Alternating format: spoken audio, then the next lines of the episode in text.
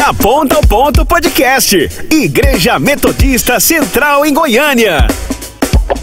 Seja bem-vindo, querido irmão e irmã, a mais um podcast da Ponta ao Ponto, da Igreja Metodista Central em Goiânia. E hoje um dia especial, porque nós temos uma convidada especial para contar a sua história e para abençoar a nossa história de vida. Deixa eu apresentar para vocês aqui a Cleia Ferreira Vasconcelos Campos. A Cleia tem formação em letras modernas pela UFG e tem mestrado em teoria literária.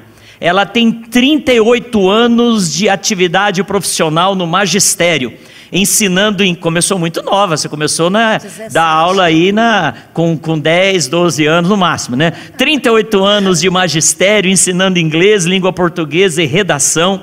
Ela é metodista desde 1994 e ela atua no Ministério de Ensino, no Ministério Infantil, na Sociedade de Mulheres da Igreja Metodista Goiânia Leste, que é uma igreja querida nossa aqui em Goiânia, filha da Central, e ela também é secretária da Coordenação Regional de Ação Missionária da Oitava Região Eclesiástica, nossa coreana. Seja bem-vinda, Cleia, obrigada. que alegria tê-la conosco. Muito obrigada. Amém. É um prazer estar aqui. Alguma expectativa? Algum, eu falei da censura, temos censura ou não, Cleia? Vamos ver. Vamos ver? É. qualquer Sei coisa. Lá o que vem por aí, né? Ô, Cleia, qualquer coisa, é, se, se, se não puder responder. Eu peço cortar, é, ou então você dá um chute aqui por baixo na mesa que eu, a gente edita a, a gravação. Mas ah, brincadeira, bom. com certeza eu e você estamos sendo e seremos muito abençoados por meio da Cleia. A Cleia, ah, um detalhe também, né, que eu acabei passando aqui, não falando, ela é casada e talvez essa informação é, não seja tão necessária, porque todo mundo que conhece a Cleia conhece o seu casamento, conhece o seu esposo, mas para efeito de é, informação para aqueles que ainda não te conhecem, até aqui, né, Cleia? Uhum. A Cleia é casada com o pastor Sérgio Oliveira Campos. Quantos anos de casada, Cleia? 26. 26 anos de casamento. Glória a Deus por isso. Ô, Cleia, é, tem gente aqui falando, a gente saudamos, olha quem que chegou aqui, Bispo Adonias Pereira do Lago, né? É, graça e paz, pastor Ednei, irmã Cleia, Deus abençoe vocês. Amém, querido Amém. bispo. E o bispo faz parte da sua história aqui, né, Cleia? O bispo ele faz é, parte. Ele é parte da minha é, história mesmo. Põe mais pertinho assim, puxa isso. Ele é parte da minha história mesmo. Amém, amém. A Elizabeth Saab, bem-vinda, Cleia. Você é um testemunho da nossa vida. Ô, Cleia, começando pelo seu nome, tem acento, não tem acento, tem I, não tem I, como que é isso? Tem o I. Tem o I. Deveria ter acento quando eu nasci. Aí na nova ortografia, não tem mais. Então minha mãe foi uma pessoa de visão. De vanguarda. É. Então tá aí.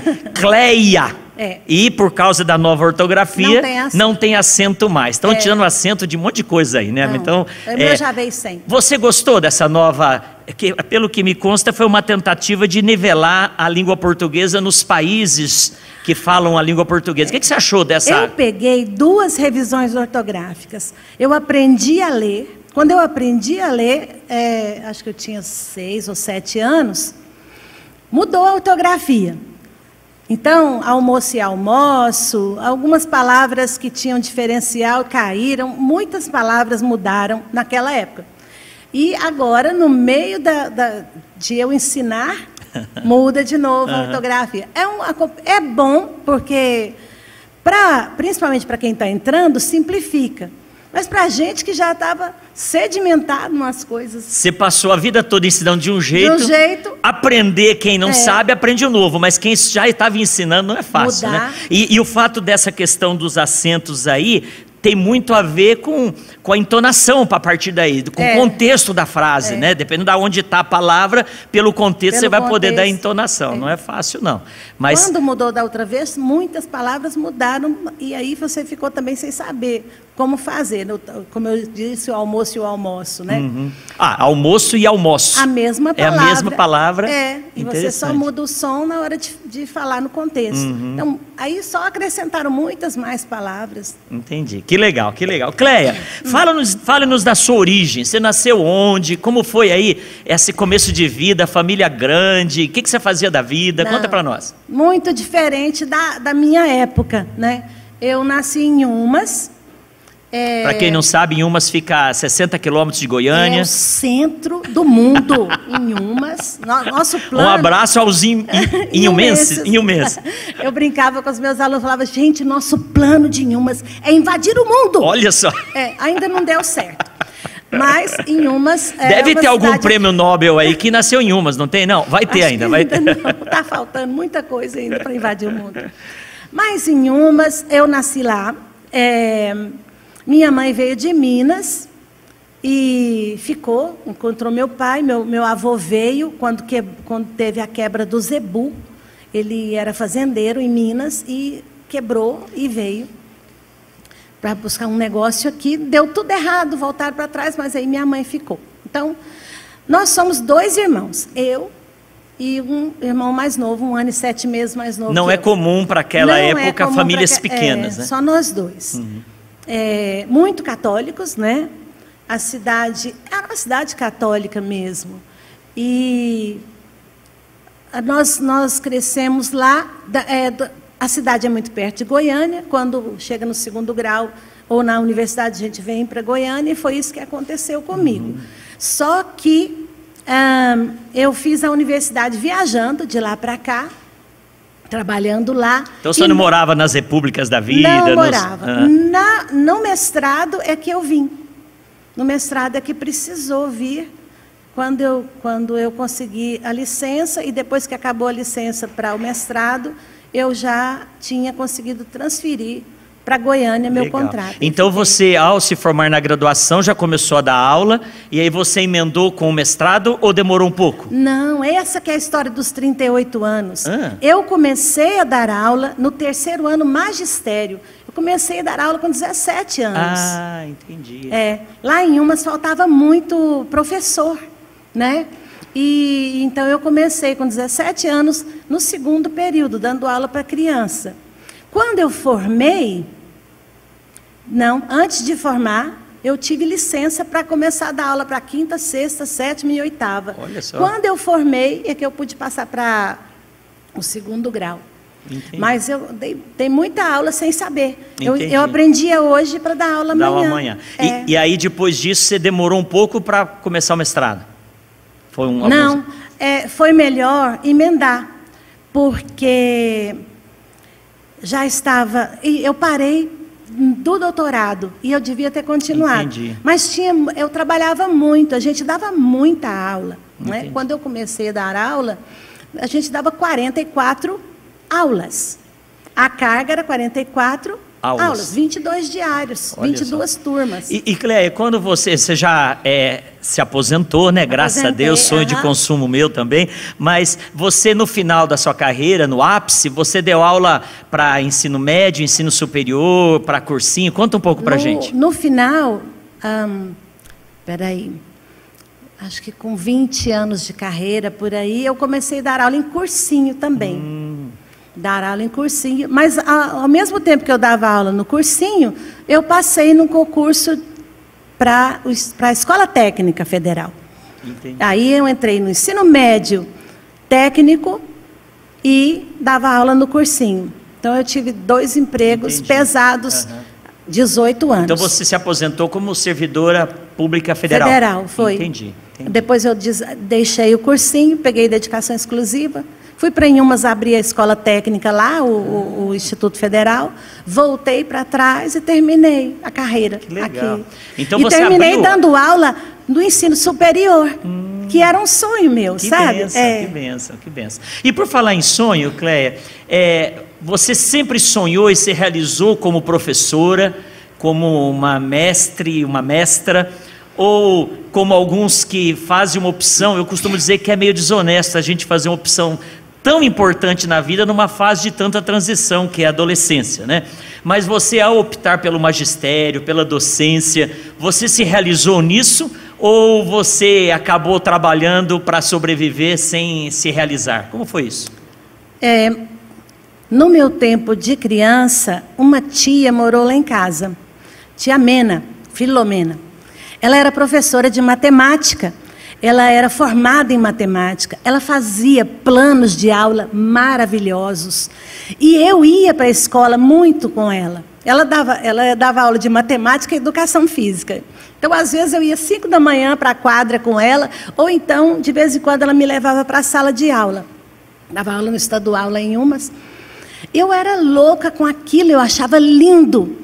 Então, quando eu optei para o ensino médio, para fazer, eu fazia colegial à noite e magistério à tarde. Porque eu queria me preparar para um vestibular, mas eu queria ser professora. Então, eu fiz as duas coisas nos três anos, né? Na, naquela época fazia magistério em três anos e o colegial em três anos. O colegial tinha as matérias propedêuticas ao, à universidade, ao vestibular. E o magistério matérias não tinha. o quê que você falou? Pre preparatórias. Não, mas a outra Propedêuticas. palavra. Propedêuticas. É. Anote aí essa palavra, porque tem um podcast com uma professora de mas qualidade era, propedêuticas. Mas a, a, Meu Deus, eu nunca tinha ouvido essa palavra. O é ensino é médio tinha esse nome também. Propedêuticas. É. Quem já conhecia essa palavra, coloca aqui no chat, Levanta porque aí, por eu, de verdade, eu nunca tinha ouvido essa palavra, propedêuticas. Tá? É, mas... e aí eu, eu fiquei nos dois, né? Até, me parece que a metade do último ano, eu parei no colegial para poder dar aula. Entendi. Uhum. E eu entrei numa das escolas mais maravilhosas que tinha em Umas, ah. que era a Escolinha da Mônica. A Escolinha da Mônica era a melhor escola. A, a diretora era super brava, sabe? E dei aula lá esses seis meses, porque depois eu passei no vestibular, tinha que ir para Goiânia, vir para Goiânia estudar e tinha que pegar as turmas do, do, colégio estadual que o diretor já tinha me oferecido. Okay. Por causa disso, eu fiquei, eu estava preparada. Deus é tão maravilhoso, não é? Amém. Eu com 17 para 18 anos, trabalhar num lugar tenso, exigente ao extremo, era muito exigente. Eu estava preparada para trabalhar em qualquer lugar. Então, dei aula num, num, num, colégio particular lá em Umas também muito bom, Zenit, com uma diretora que eu amava muito, mas era extremamente exigente. Uhum. E quando eu caí no WR na mão do Rubão, né? Você foi professora aqui também no eu WR? Eu fui professora, que legal. 18 anos no WR. Que é, Eu tinha, eu entendia a rigidez, eu entendia é, o objetivo daquilo, entendeu? Não era só por então, eu sempre, é, a, a, respondendo a pergunta, né? Sempre amei o que eu que fazia. Que benção, que benção. Eu sempre amei. E eu falo, Cleia, eu acabei, estou acabando de ler um livro que o autor foi o cara que desenvolveu ou decodificou o genoma humano há alguns anos, um americano, ah. cientista, e ele fala da questão do sofrimento. E ele fala que o sofrimento é que nos aprimora o sofrimento é que nos torna pessoas melhores. Uhum. E talvez seja por isso que Deus não elimina todo o sofrimento. Eu costumo dizer que é, Deus ele permite que a gente passe por situações de simulação. Por exemplo, um piloto de avião, antes de levantar voo num avião, é, e aprender, ele passa por simuladores, né? Uhum. Talvez lá em umas, a escolinha da Mônica e outros foram simuladores para depois você entender o momento WR e o FG, Instituto Federal. Tudo, né? é. Agora, Cléia, eu estava pensando que talvez se daqui a dois anos você se candidatar, isso não é palavra profética, não, tá? Se você se candidatar a vereador em umas, você deve ganhar em primeiro lugar, porque eu imagino a quantidade de pessoas que foram influenciadas através da sua vida. Não, eu, eu já sou uma ilustre desconhecida. Então, mas eu me lembro o nome das minhas professoras do ensino fundamental, que a época chamava primário, né? primário. né? Então, certamente você fez diferença na vida de muita gente. Agora, Cleia, como você conheceu o professor Sérgio? Conta um pouco essa história aí, Na década verdade, de 90, como eu foi não isso? conheci o professor Sérgio, eu Vocês já conheci aula? direto o pastor Sérgio. Ah, como é isso? Ou foi o professor? Ah, agora bagunçou. Hum. Muito bem. ah, não, deixa eu fazer um ponto com a Escolinha da Mônica. A Escolinha da Mônica não é só uma escola de interior. Foi a Escolinha da Mônica que fundou o Pequeno Príncipe em Goiânia. Ah, é. olha a negócio, origem, a semente. profundo. Pronto, voltando. É, no WR, eu tinha uma aluna muito especial. Assim, no WR, eu era uma meio mãe dos alunos desesperados, chorando e não sei o que mais, entendeu? Eu fico, costumava ficar mês de outubro, mês de outubro para vestibulando tem outubrite. Eles começam a chorar, desesperar, olhar para frente, tem um monte de coisa para estudar, olhar para trás, não estudei quase nada e vira aquele desespero e aí chora. Outubrite. Outubrite. Aí a gente ficava, eu ficava, no, às vezes à tarde lá, e aí ia sentar, conversar com um, conversar com o outro. No meio desses tinha a Juliane Tuma. Juliane Tuma. A Juju. época não era doutora Juliane. Não, Juliane tinha 17 anos, ou 18, não sei. Acho que era 17. Apesar dela estar já no cursinho, eu acho que ela já era, ela era bem jovem, bem mesmo. A Juliane me chamou para um aniversário da igreja dela. Hum. E eu vim. É. A igreja dela qual que era? A igreja dela era a igreja central de Goiânia. Metodista central de Goiânia. Aniversário dela? Não, aniversário da, da igreja. Da igreja, então foi em maio. Olha Sim, aí, calma gente. lá que eh, nós vamos andar mais ah. para esse negócio. Aí, naquela entrada ali, cheia de gente, cheia de gente. Tinha um homem mais alto do que parece que todo mundo, né? Era mais gordo assim também, não? Não, era Na só época... alto, comprido. e estava lá todo mundo rodeado. Quem será aquele estrelo, né? Uh -huh, deve, ter, uh -huh. deve ter um masculino para um negócio desse. Então, eu vi aquele homem. Ponto. Veio o culto, pastor Márcio Aurélio, uhum, uhum. tocando violão, cantando, uhum. aniversário da igreja. Olha só. Achei bonito o culto, fui embora, né? Eu era muito católica. Praticante. Praticante. O padre frequentava a minha casa. A gente tive, teve uma vez, quando a gente comprou um quebra-cabeça de 5 mil peças, colocamos na mesa da copa e o padre passava lá em casa para colocar a pedra. para você fazer uma ideia do nível de intimidade. Nível de intimidade. De eu chegava mais cedo para fazer leitura e tal, muito católica. E comecei a entrar na carismática também. Então eu hum. entrei mais dentro do catolicismo.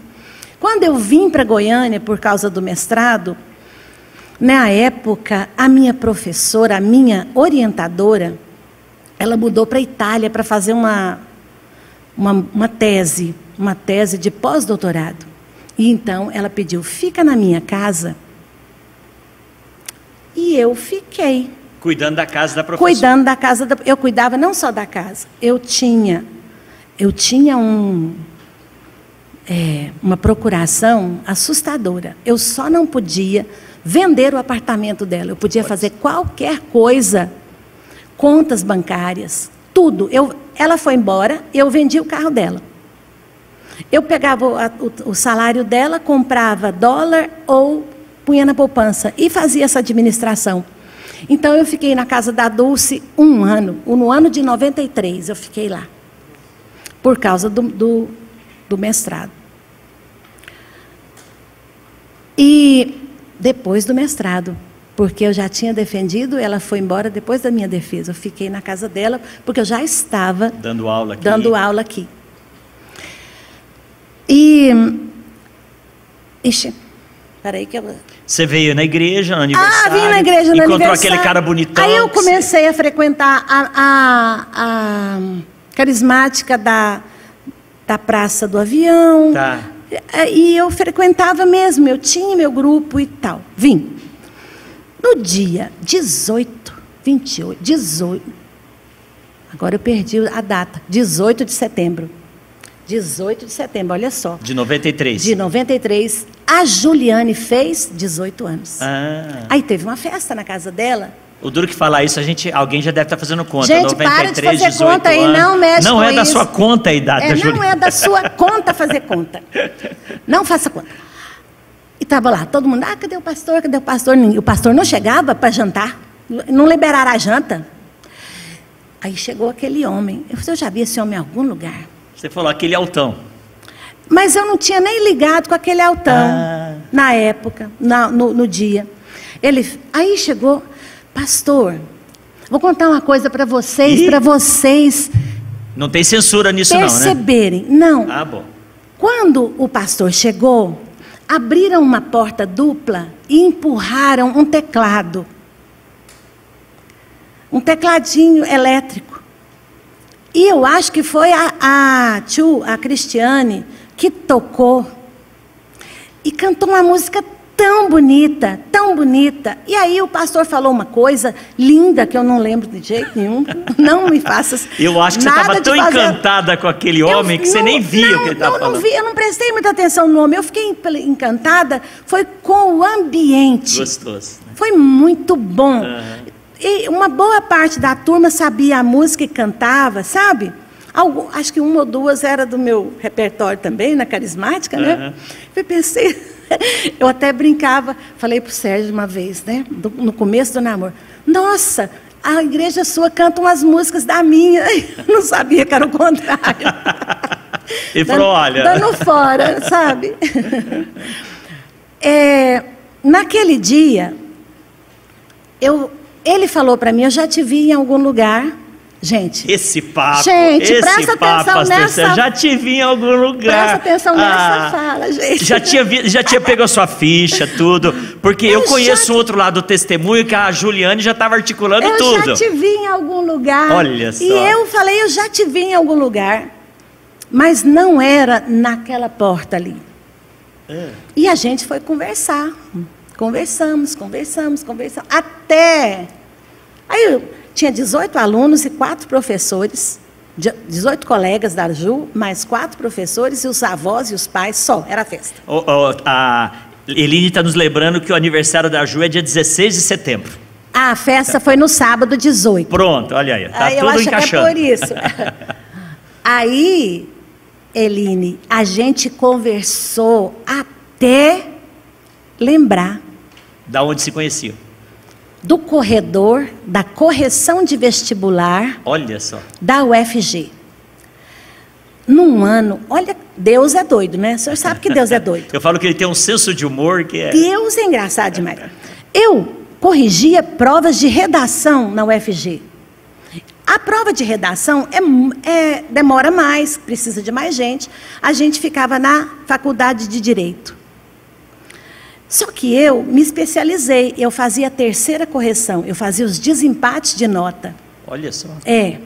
Então eu ficava sozinha numa sala, as, os choques de nota vinham para mim e eu decidia a nota. Por causa disso, faltou professor de língua portuguesa, na banca de língua portuguesa. A coordenadora, que na época era Mitsuko, me tirou da banca de redação, me mandou para a banca de língua portuguesa.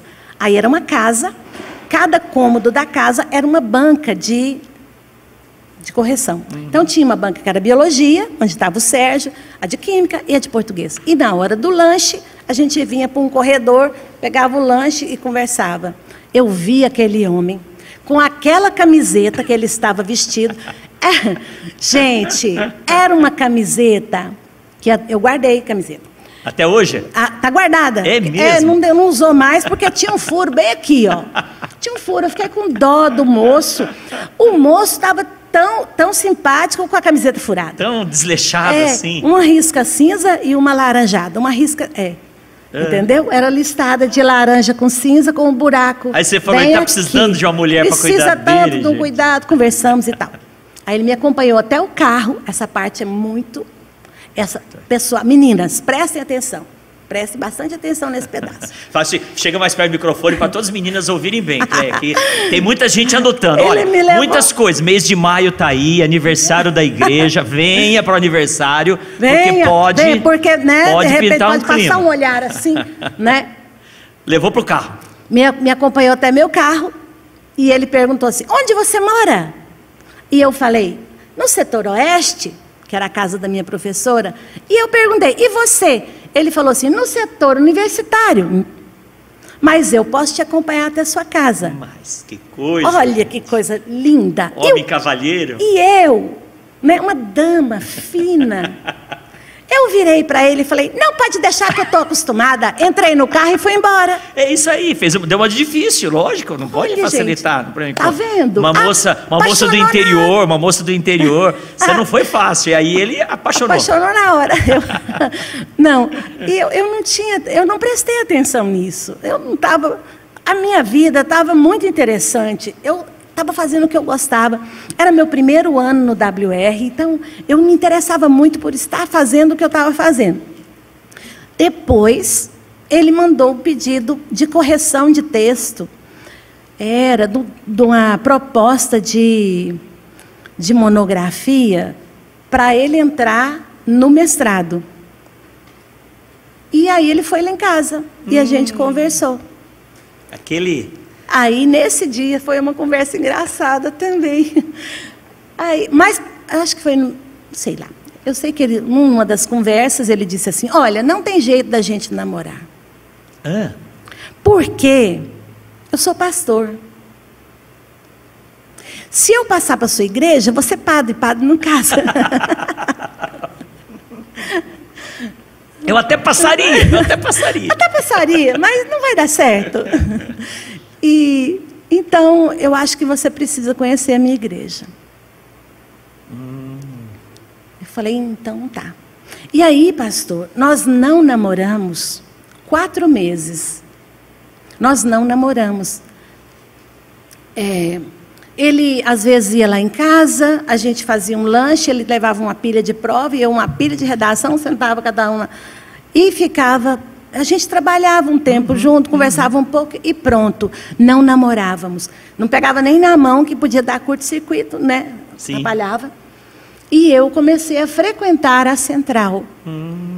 Só que eu frequentava a central na quarta-feira. Isso é a época do pastor Adonias. Sim, pastor Adonias era o pastor.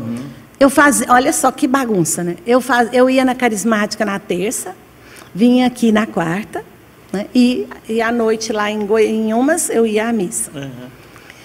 E aí é um problema. É um problema. Porque a gente começa a perceber. As diferenças. E, e, e eu procurei um primo meu também um dia. O José Humberto, ele é pastor da Cristã. Conheço. Conhece, pastor? Assumiu recentemente a cristã evangélica De. Ai, num gente, bairro. eu esqueci o nome. Eu vou ver aqui porque ele mandou convite. Vou falar, Eu, pode eu continuar. não fui, foi sábado agora. E a gente não podia ir. Eu perguntei para José Humberto assim: José Humberto, como é que eu encontro a minha fé? Aí ele falou: começa pelos evangelhos. Riviera. Riviera.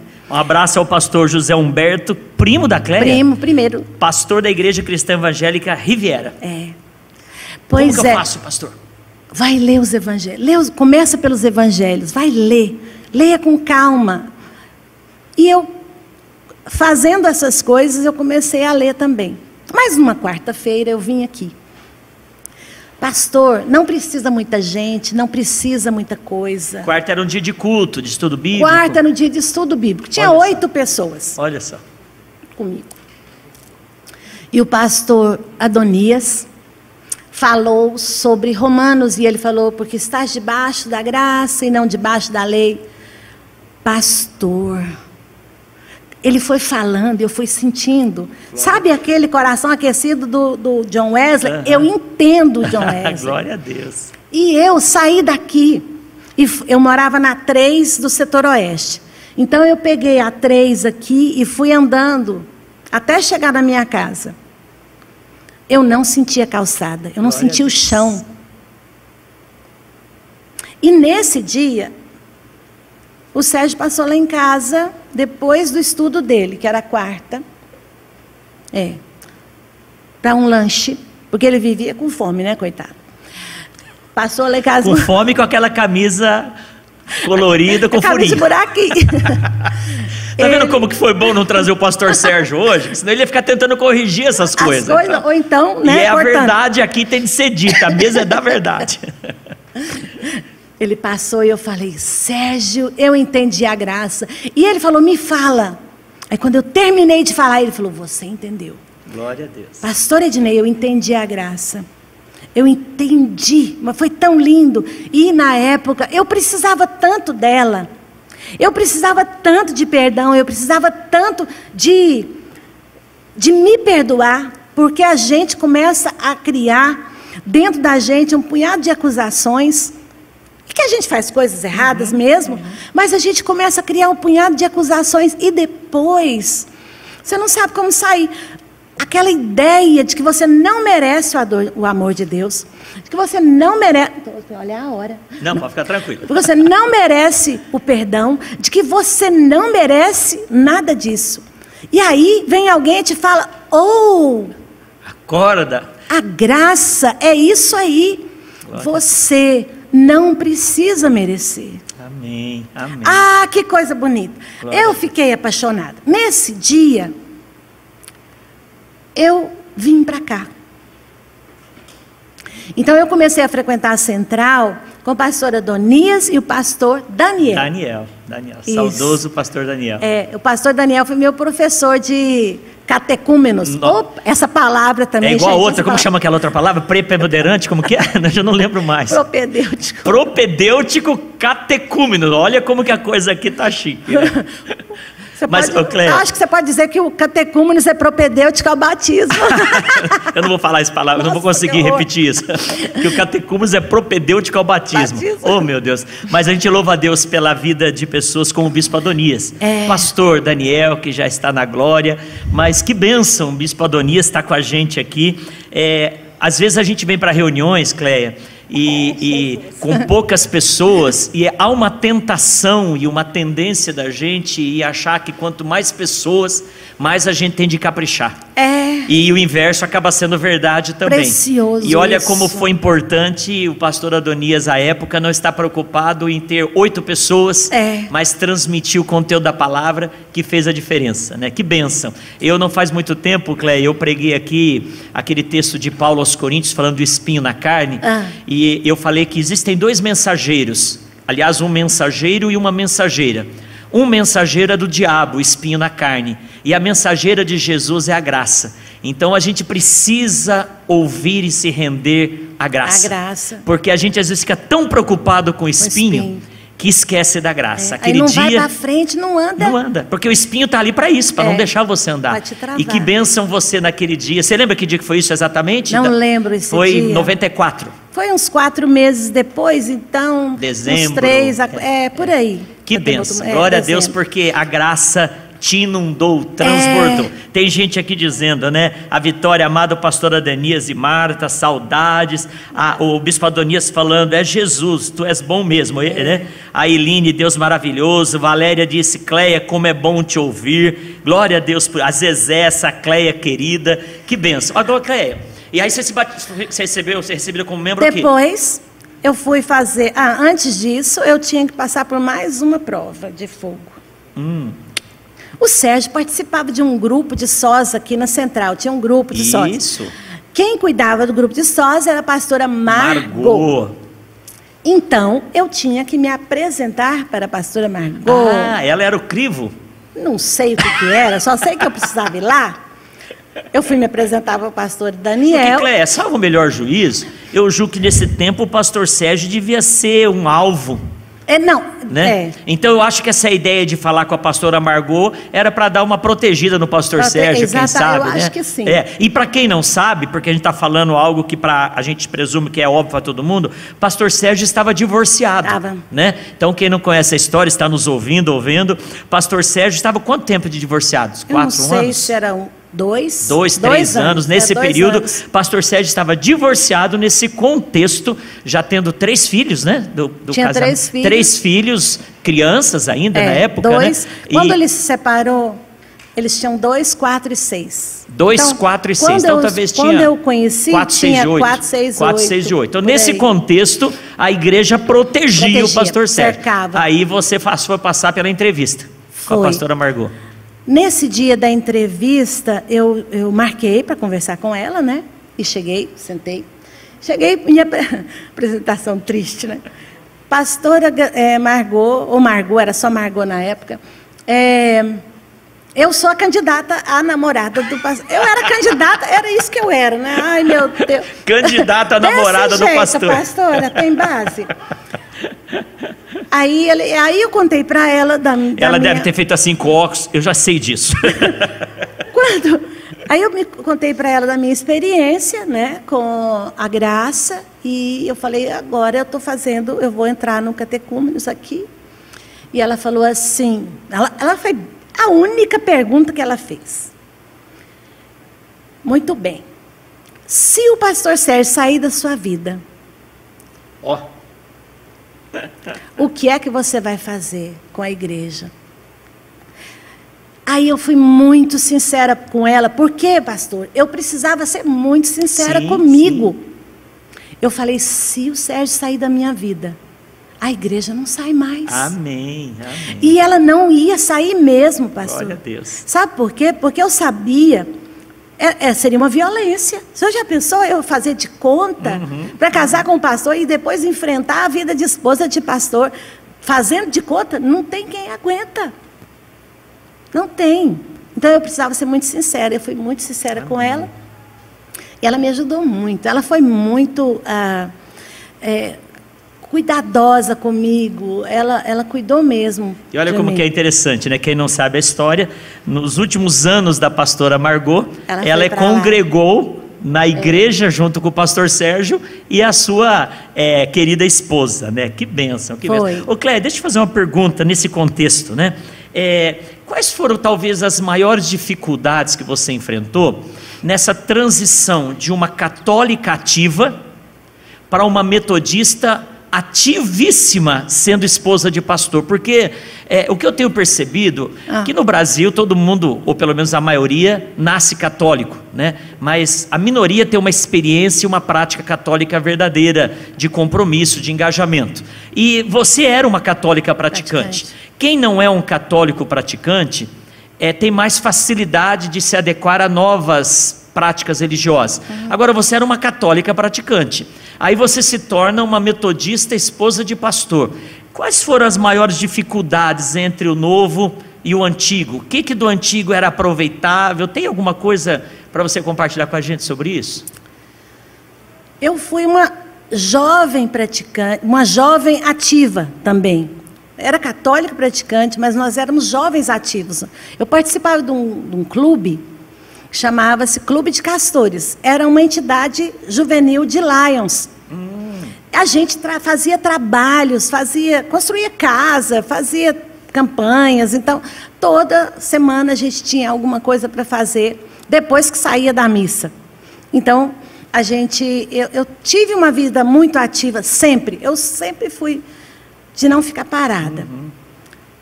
Muita coisa, é, eu não tive dificuldades mesmo por causa desse, desse movimento meu.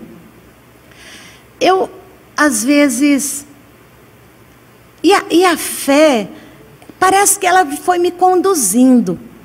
Sabe? A, a igreja carismática foi, foi um passo, foi um ponto de transição. Interessante. É, A igreja carismática talvez tenha te aberto para algumas coisas para depois você aprofundar na igreja para metodista. É, eu não ficar naquele quadradinho da missa de uma hora, porque a- a- o, o trabalho da carismática era mais ampliado, ele tinha estudo, ele tinha um punhado de coisas diferentes, semelhantes, além da música, né? Sim. que acho que eles pegaram da gente, é uma coisa assim, ou nós pegamos deles. Então, é, foi tão interessante. Eu, Deus age comigo, trabalha comigo de um jeito assim, Ele me leva. Que benção. É, E, e é aquilo que eu falo sempre, Cléia. Por que, que Deus te leva? E você tem essa, essa ideia de, de levar tranquilo, levar né? tranquilo. Porque quando nós deixamos, quando a gente se coloca nas mãos do Senhor, Ele nos conduz. Agora, se a gente firma, você já tentou pegar uma pessoa, uma pessoa idosa, uma criança que está emburrada, não quer sair do lugar? Você puxa, puxa, ela não vai. Não vai. Às vezes Deus não nos leva porque a gente não quer. Não quer. A gente não Ou porque deixa. a gente né? quer ir por É, aqui. exatamente. Mas Eu- uma vez eu falei com uma amiga, falei para ela, ela muito angustiada, eu falei, é, a- olha, Deus faz assim, ó, você vai, vai andando, vai andando, Vai- presta atenção que uma hora a coisa abre, é, a oportunidade aparece, dá um, eu não entendo, eu- sabe, é desse jeito que acontece. Você concorda nessa linha de raciocínio que tal, eu- uma coisa que eu falo às vezes é que milagre, ele é imprevisível. Milagre você não tem como prever, como programar ou agendar. Milagre É, acontece. milagre acontece. E quando a gente está nas mãos do Senhor, a gente vive esses milagres no dia a dia, É. né? Interessante. Eu- Cléia, deixa eu te fazer uma pergunta. é, que a gente. O, o podcast bom é aquele um que o tempo passa muito rápido, né? É. Mas tem uma pergunta que eu acho importante fazê-la para ouvir de você, se ter o seu testemunho, se é que é um testemunho, pode ser de repente um testemunho. Mas é, a gente sabe que ser hoje se fala muito sobre paternidade, né? E eu quero incluir aí a maternidade, gerar filhos, gerar pessoas. E a gente sabe que essa maternidade, ela não é só física, biológica, uhum. mas ela também pode ser uma maternidade espiritual. E nós estamos agora entrando no mês de maio, mês das mães, dia das mães. É, posso falar sobre isso com você, Pode. sobre maternidade? A gente sabe que você não teve filhos biológicos. Você casou com um homem que já tinha três filhos. Vocês tentaram ter Tentamos. filhos? O Sérgio fez a reversão. Ah, ele era vasectomizado. Ele é, fez a vasostomia. Fez a reversão. É a e não conseguimos. Nós Entendi. fizemos. Uh, nós não fizemos muitas tentativas. Porque a tentativa é muito agressiva. Tá. E a gente trabalhava muito. Mas na segunda tentativa pareceu muito. Eh, parecia tudo muito pronto, estava tudo certíssimo, certíssimo, certíssimo. Ia dar certo. E na hora da, da inseminação, nós paramos e falamos para o médico: o senhor se importa de a gente orar? E nós oramos. Nós oramos e tinha dois óvulos direitinho e estava tudo certo, tudo certo. Mas quando deu o 15 dia da inseminação, deu negativo. negativo. E aí, mas eu tinha falado para Deus. Eu não queria a qualquer custo, porque é uma outra coisa que o Senhor estava falando também. Hum. A gente fala assim, Senhor, eu quero, eu quero, eu quero. E eu não quero a qualquer custo, eu quero se o Senhor quiser. Amém. Então eu tento, e se der certo, pronto. Mas se eu for insistir, insistir, vem a qualquer custo, e não sei se isso seria bom. Entendi, entendi. Que então nós, nós entregamos aquele segunda, aquela segunda tentativa e a resposta foi muito imediata. Porque a primeira, foi, a primeira tentativa foi muito dolorosa. Mas a segunda foi tranquila. E aí, é, eu me lembrei de uma vez que nós fomos para o Mato Grosso, num acampamento lá, o pastor, é, pastor Juarez. Hum. E uma pessoa orou com a gente e ela falou assim: é, alarga tua tenda, mulher sem filhos. Olha. Desse jeito, pastor. Então eu entendi que eu tinha que alargar minha tenda. Então hoje eu é, tenho. Como que é isso para você hoje, a não maternidade? Porque a gente sabe, Cleia, que existe uma cobrança. É. A gente acaba entrando e se permitindo se cobrar. Sim. Talvez se não houvesse a cobrança, nós nos cobraríamos, né? Como que foi para você? Porque talvez a crise de alguns que estão participando conosco não seja na maternidade, mas seja num problema de saúde, seja numa questão existencial, numa questão profissional. Então, como ouvir nesse caso o não de Deus como sendo o melhor para nós. Como que você conta para nós? É, quando eu fui fazer a primeira inseminação, eu fui assinar um documento. No documento estava escrito assim: 20% das inseminações dão certo. Dos 20%, 20% podem vir com problemas e 20% pode acontecer isso assim assim. Estou é estranho, mas eu não estou só. Amém. Entende? Então, até nessa época, eu peguei essa estatística e pus num, num cartão de Dia das Mães lá no WR. E falei para os meninos: vocês, vocês são vitoriosos, vocês são fora dessa estatística. É, então eu não estou só. Amém. Não estou só. E eu, eu fui buscar a maternidade de outras formas. Né? Hoje, eu falo, eu tenho, eu tenho mais ou menos dez filhas. Filhos. E sem eu, ter tido dores de parto. Porque o primeiro é o Edmilson. Edmilson, Edmilson. É meu primeiro filho, uhum. né? Eu já perdi uma filha, que foi a Edneide. Sim. Né?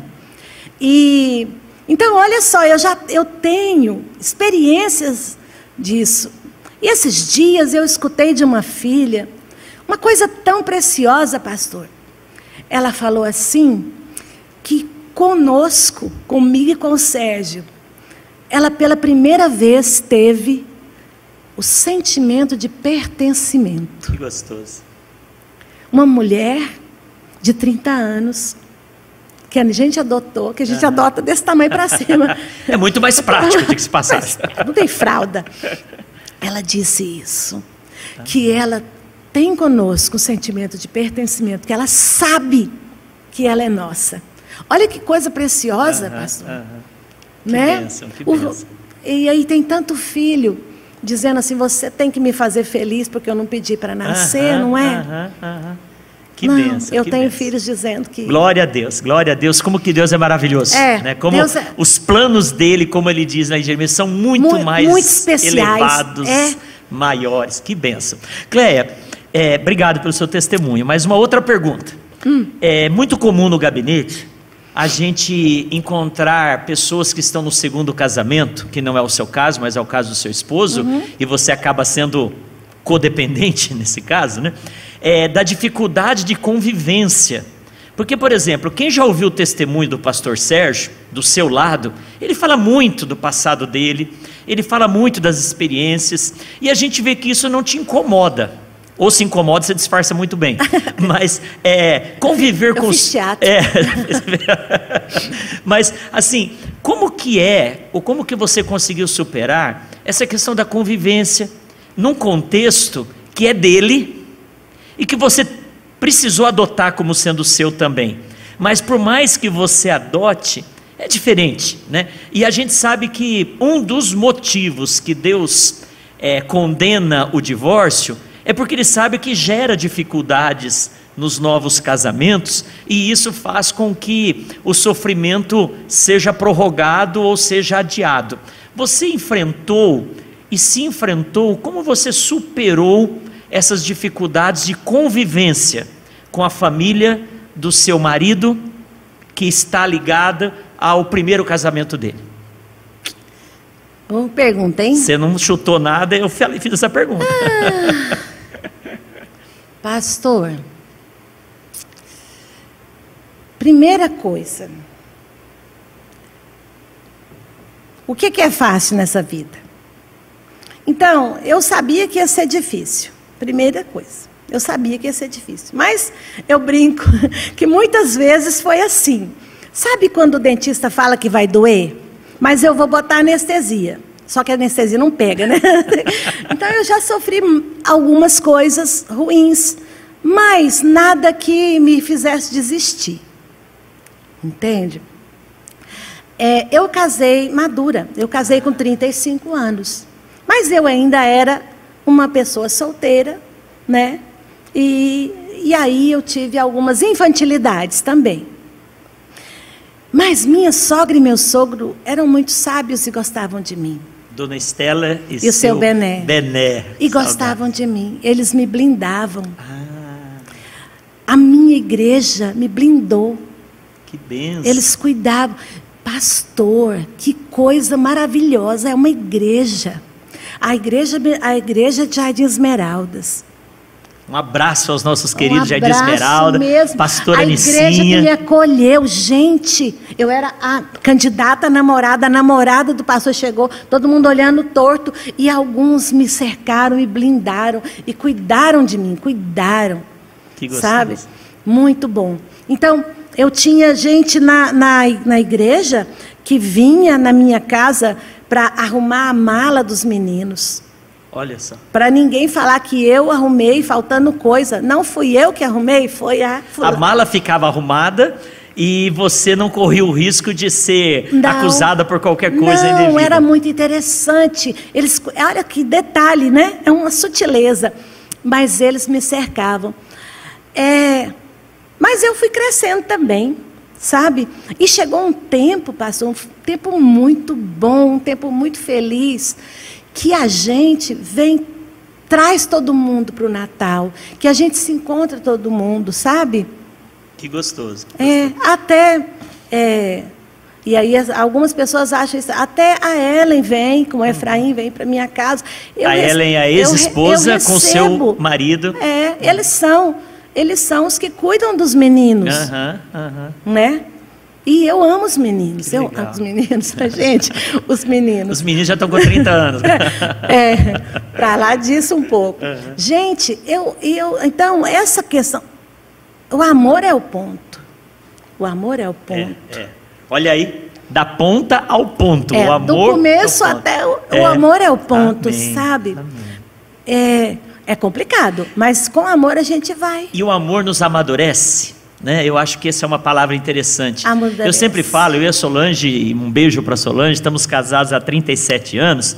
É, eu falo que a Solange, as minhas filhas são filhas do meu primeiro casamento, né? Aham. E a Solange é a minha atual esposa, porque é a mesma pessoa, né?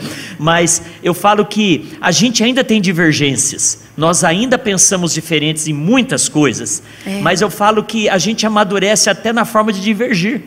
Porque se depois de 37 anos eu continuar discutindo do mesmo jeito Tá e pelas errado. mesmas coisas, é, É. sinal que não, não, Ninguém não cresceu frente, nada, né? é. Então, você casou imatura, apesar de 35 anos, nessa experiência conjugal. não tinha- é. não tinha tido, mas você amadureceu, você É. cresceu. E aí uma pergunta para terminando, que é, Cleia, é, tem alguma vantagem em casar com um homem descasado, com um homem já maduro? Ou pergunta, hein? Tem, tem vantagem. Não quer dizer que não tenha desvantagens. Eu não estou estimulando também. Mas você vê alguma vantagem?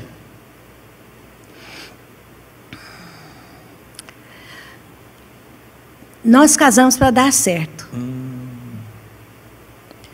Então, você já tem algum, alguma noção do não deu certo.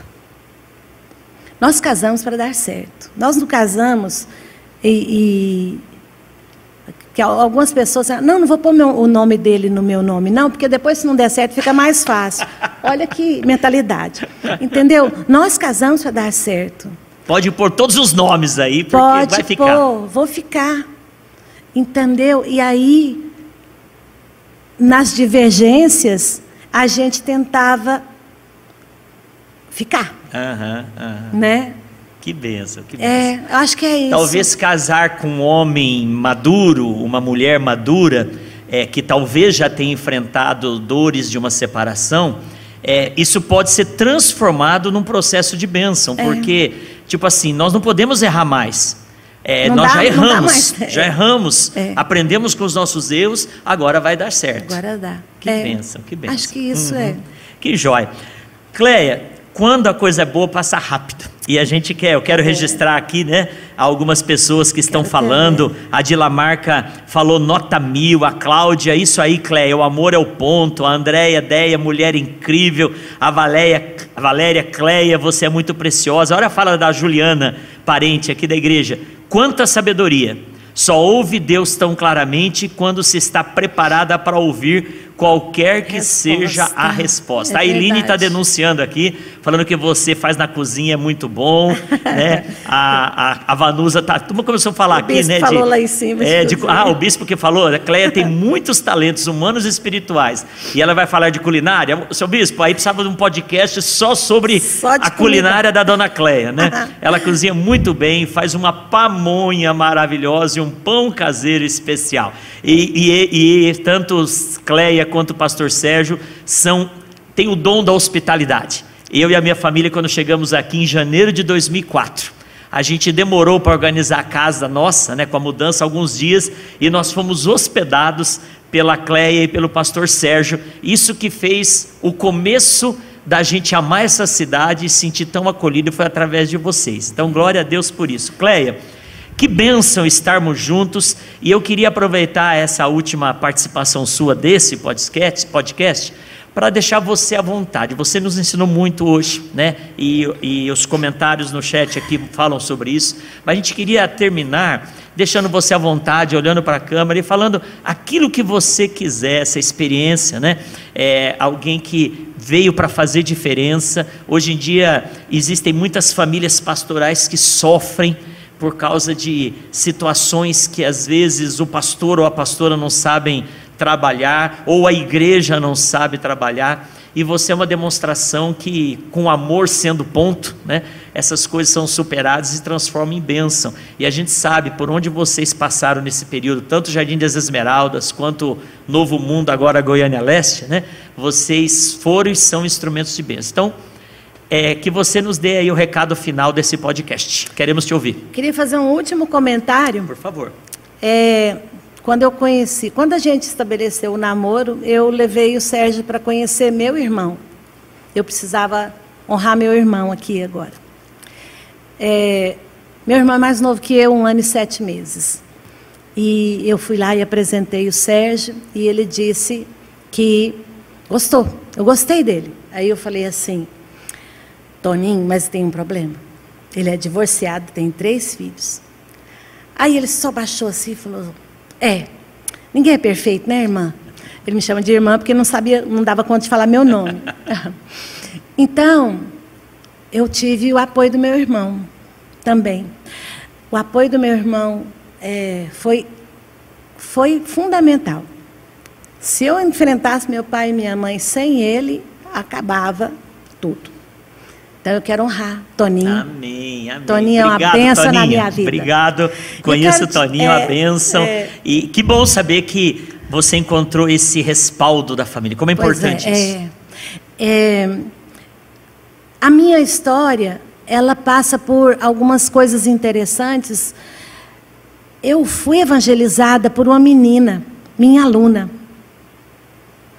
Eu tive tentativas de alunos no Alfredo Nasser de, de, de conversão também. Gente, não tem idade, não tem idade para evangelizar. Eu fui muito bem acolhida aqui na Central e lá na Jardim Esmeraldas, muito acolhida. O acolhimento é, faz toda a diferença, sabe? Não é se, meu, se eu se me distribuísse, se distribuísse um panfleto e me pusesse na mão, não era isso que ia queimar meu coração, sabe? Então, é, eu quero dizer, aproveitar, é, aproveita aquele colega de trabalho, aquele colega de escola. Fala, fala, ama, anda junto, sabe? É, isso vai fazer toda a diferença. O amor, o amor e o cuidado fez toda a diferença. Então, e eu quero, eu queria muito ser digna desse cuidado também, sabe? E distribuir mais. Tem, às vezes eu penso assim, nossa, eu precisava tanto ligar para fulano, eu precisava tanto visitar essa falta de visita esses dias angustia, uhum, né? Uhum. É, mas, e eu quero honrar isso, esse amor que eu recebi, é, amando os outros, cuidando também. Amém. Por isso que não é difícil, pastor. E aí tem uma outra coisa que não foi perguntada, é, dividir uma divisão tão horrorosa, né, Solange? Divisão, dividir o pastor com os outros. Uhum. A gente fica com o Kimba. Mas se a gente amar, a gente chega exausto em casa, de olheira, né? Mas se a gente amar, e se a gente tiver o chamado, e se a gente entender a graça, tudo vale a pena. É, é. Né? Amém. Amém? Amém. Obrigado, Cleia. Amém. Você está participando do podcast Da Ponta ao Ponto da Igreja Metodista Central em Goiânia e você aprendeu é, com esse testemunho da história da Cleia, né? Quando essa questão de dividir, Cleia, é. uma vez perguntaram para Solange se ela não tinha ciúmes, né? De eu ficar no gabinete atendendo mulheres e às vezes nos corredores, abraços e tudo mais. A Solange falou assim: Não, não tenho ciúmes, porque quem leva ele para casa sou eu. tá certo que às vezes ela leva acabadão. Leva o, o caco, né? Mas tudo bem. Mas mas que eu e você continuemos expressando este amor, que eu e você continuemos fazendo diferença. A Cleia é essa bondade e esse carinho, porque um dia plantaram isso na vida dela e ela transborda disso. Que eu e você sejamos esses cuidadores e cuidadoras de tanta gente, como ela bem disse, né? Uma aluna demonstrou amor do pai pela vida dela e ela está aqui hoje. Então, que você continue e desenvolva ainda mais este amor às pessoas que estão ao seu redor, em nome Amém. de Jesus. Amém. Já oramos que Deus te abençoe, que a graça do Senhor Jesus transborde sobre a sua vida e que juntos possamos continuar contando uma história de bênção em nome de Jesus. Em nome de Jesus. Um abraço. Da Ponta ao Ponto Podcast. Igreja Metodista Central em Goiânia.